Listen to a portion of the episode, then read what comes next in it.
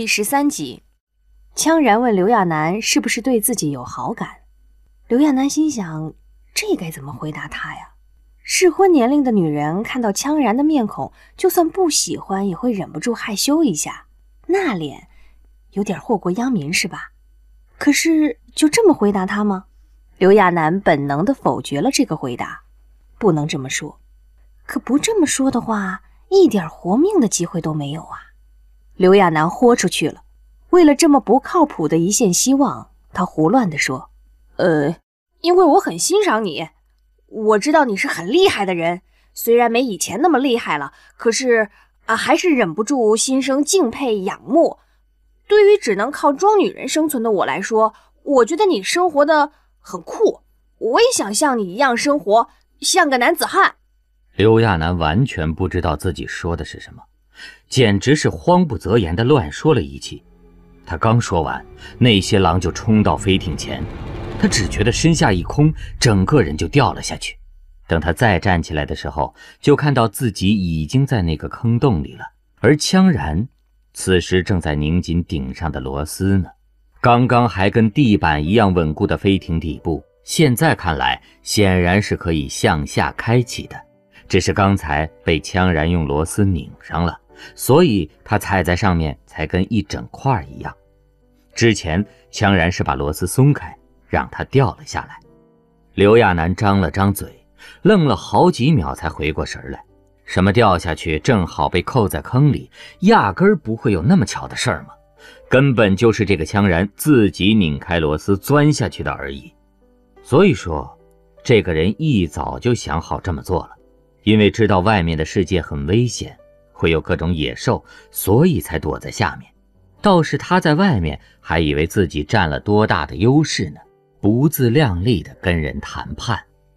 此时，那些野狼似的东西也冲到了飞艇内，只是绕了两圈，发现撬不动，又在缝隙那里用力刨了刨，也没刨出什么结果后，才终于呜呜地走远了。刘亚楠蜷缩在角落里，等那些野狼离开后。才缓了口气。等危机过后，他很快就发现这个坑洞里的环境还蛮不错的呢。他之前没有找到的那整块椅子垫就在那儿铺着呢，而且这坑洞看着也不小。他跟羌然在里面，居然一点儿都不显得挤。但是就是不知道头顶那些螺丝结不结实。刘亚楠站起来试了试，结果拧都拧不动。没想到羌然这人还真是个怪物，看他刚才拧的那么轻松，他自己两只手都使上了，也不起一点作用。确认头顶的螺丝没问题后，刘亚楠又重新坐了回去。只是没多久，他就留意到一件事儿：羌然虽然看上去没什么大碍的样子，可是他腿上有明显的伤口，在上面的时候隔着缝隙看不清楚。此时两人都到了坑洞里，可就一目了然了。羌然的伤口附近的血迹还不少，看来是伤得不轻。只是他怎么会受伤呢？是昨晚的事儿吗？从上面掉下来的时候摔的？毕竟不是谁都能像刘亚楠这么幸运的，会掉到草丛里。明明灌木丛离飞艇还有段距离呢，他简直就跟被保佑了一般。也真是巧了，他在下落的瞬间还被什么给撞了一下。虽然那下很疼，可要不是那么一下，他估计直接会被拍在地上。就这个硬度，不死也是半条命下去了。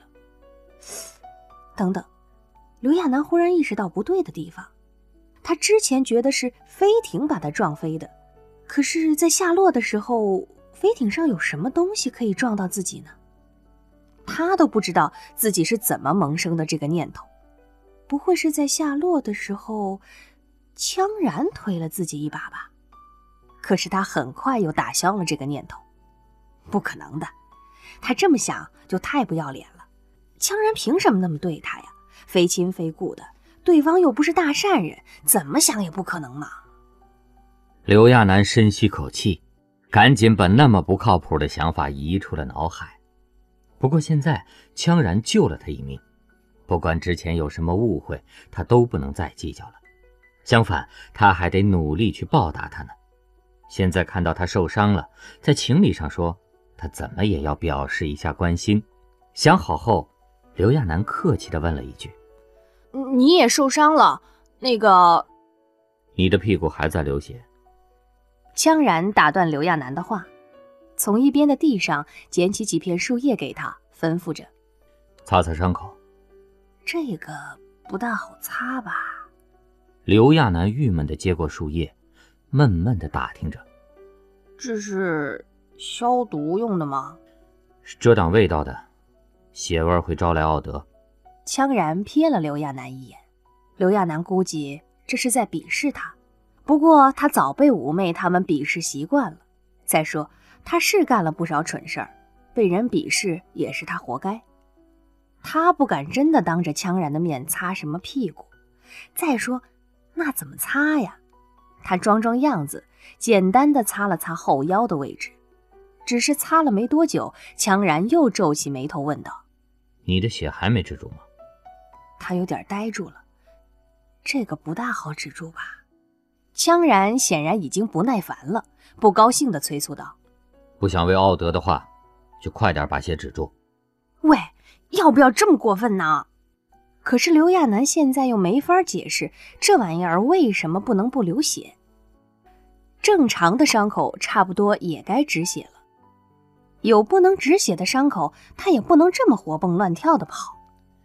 所以到了这一步，刘亚楠只能将小田七的体质。硬塞在自己身上，小心翼翼地解释说：“是我体质不好，我争取啊，争取不流血。”他很努力地控制着身体，不让自己动。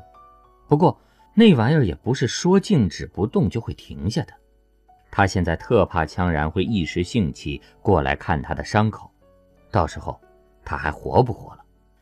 幸好羌然懒得理他，而且很快他就不用为这些事儿操心了。不知道是奥德正好路过，还是他身上的血气味太大。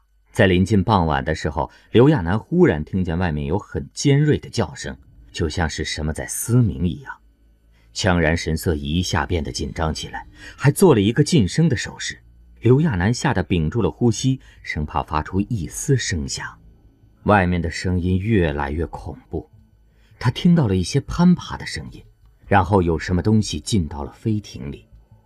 他们的上方不时传来爪子摩擦金属的声音，在缝隙中，他隐隐看到的是一些灵长类的动物，毛发很长，黑色的脚，长长的带着钩一样的爪子。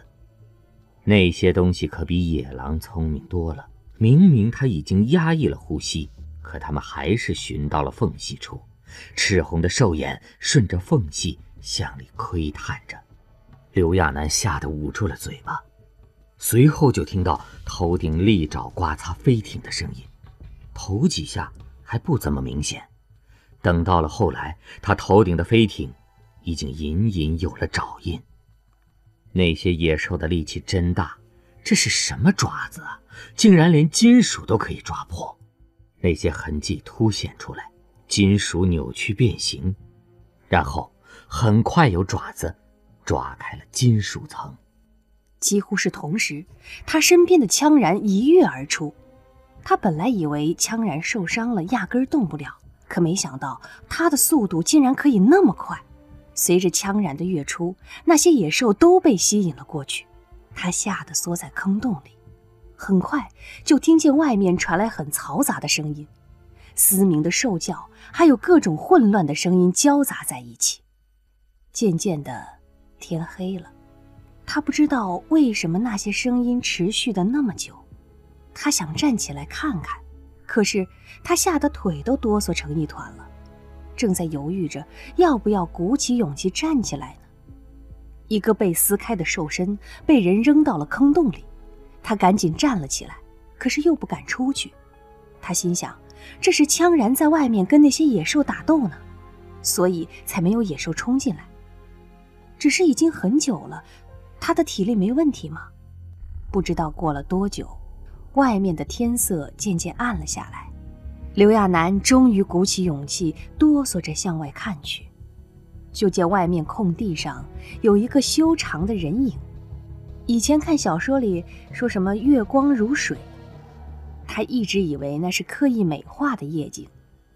此时看在眼里的场景，却让他的心瞬间揪紧了。静谧的诡异的月光，还有在月光照射下站在那里的人。那些巨大的猴子似的东西在快速移动着。刘亚楠一下明白这些东西的恐怖了。尖利的爪子，还有恐怖的速度，即便是全副武装都不见得能防住。可是枪然比那些东西的速度还快，几乎在他们靠近的瞬间，他单手就能抓住那些兽类，就跟撕开菜叶般，把那只靠近的奥德撕成两半扔了出去。兽类的叫声尖锐刺耳，血腥的场面吓得他又缩到了坑洞内。过了很久。那些声音终于弱了下去，可是半天都没有别的动静。刘亚楠不知道羌然是不是还活着，可是应该没事吧，不然那些怪物早就冲过来了。他大着胆子，又往外看了几眼，月下的人依旧站在那里。刘亚楠见过他身上纠结的肌肉，可是只这么看着的话。却并不觉得孤零零站在那里的人有多强壮。可他忽然明白了武夫跟勇者的区别。地下拳击场的野兽可以拧断别人的脖子，那种恐怖让他觉得害怕。可此时站在那里的那个人，他明明之前还觉得他很讨厌、很小气，可现在他只剩下心惊。在一片破碎的兽体中，这个人简直就是一柄天然的利器。只是羌然这是怎么了？半天一动不动的。既然那些野兽已经走了，他怎么也不休息下？刘亚楠等了又等，实在是等不下去了，小心翼翼地走了过去。他靠过去的时候，羌然也没什么反应。他迟疑了下。用手轻轻地拍了下羌然的后背。本来想问他那些野兽是不是走了，可随着那一拍下去，羌然居然没有任何回应的倒在了地上。刘亚楠吓了一跳，羌然这是怎么了？难道刚才已经死翘翘了？他伸手去探羌然的鼻息，幸好还有呼吸。随后他又摸了摸羌然的额头。这下他有点明白是怎么回事了。羌然的身体好烫，他一下想起第一次见到羌然时的样子，当时的他也是在被人殴打后忽然陷入了昏迷。刘亚楠不知道这是他自身的一种自我保护，还是羌然就有这个病。刘亚楠很怕再有野兽过来，以前的坑洞显然是不能用了，那里到处都是血。那些奥德既然喜欢循着血的味道过来，他很怕这满地的血味会引来更多的怪物。这么一想，刘亚楠用力抱着羌然，可是这个家伙太沉了，他压根儿抱不动。他光抬起他的上半身都累得气喘吁吁的。没办法，刘亚楠只好又跳回坑洞找垫子。这次他一小点一小点地移动着枪然，把他移到垫子上。然后，刘亚楠又推又拉的，全身的力气都使上了，连手带脚。有时觉得太吃力，他甚至是半爬在地上拽着垫子走。刘亚楠累得都要虚脱了，才终于扯着垫子把羌然带离了那个地方。晚上的温度很低，他不明白为什么一直没人找他们。他没价值就算了，羌然总归是有手下的吧。那么多人都在干什么呀？刘亚楠不敢掉以轻心，羌然的身体跟内液一样滚烫，他挺担心的，还把所有的垫子都盖在了羌然身上。可是很快，他又在出汗，就跟体温忽然升起来似的，他又吓得赶紧掀开那些垫子。这么反复了几次，刘亚楠没办法了，只好用身体去温暖他。这样的话。至少他可以及时发现问题。在搂着羌然的时候，他还检查了一下羌然的身体，大概看了看，也没看见羌然身上有什么伤口，所以这是生病了吧？这么迷迷糊糊的过了一夜后，天终于亮了一些。羌然的情况还是那样，一点都没好转的样子。可是刘亚楠得做点事儿了。这种地方，在坑洞里都危险成那样了，像他们现在这样，不是等着喂野兽吗？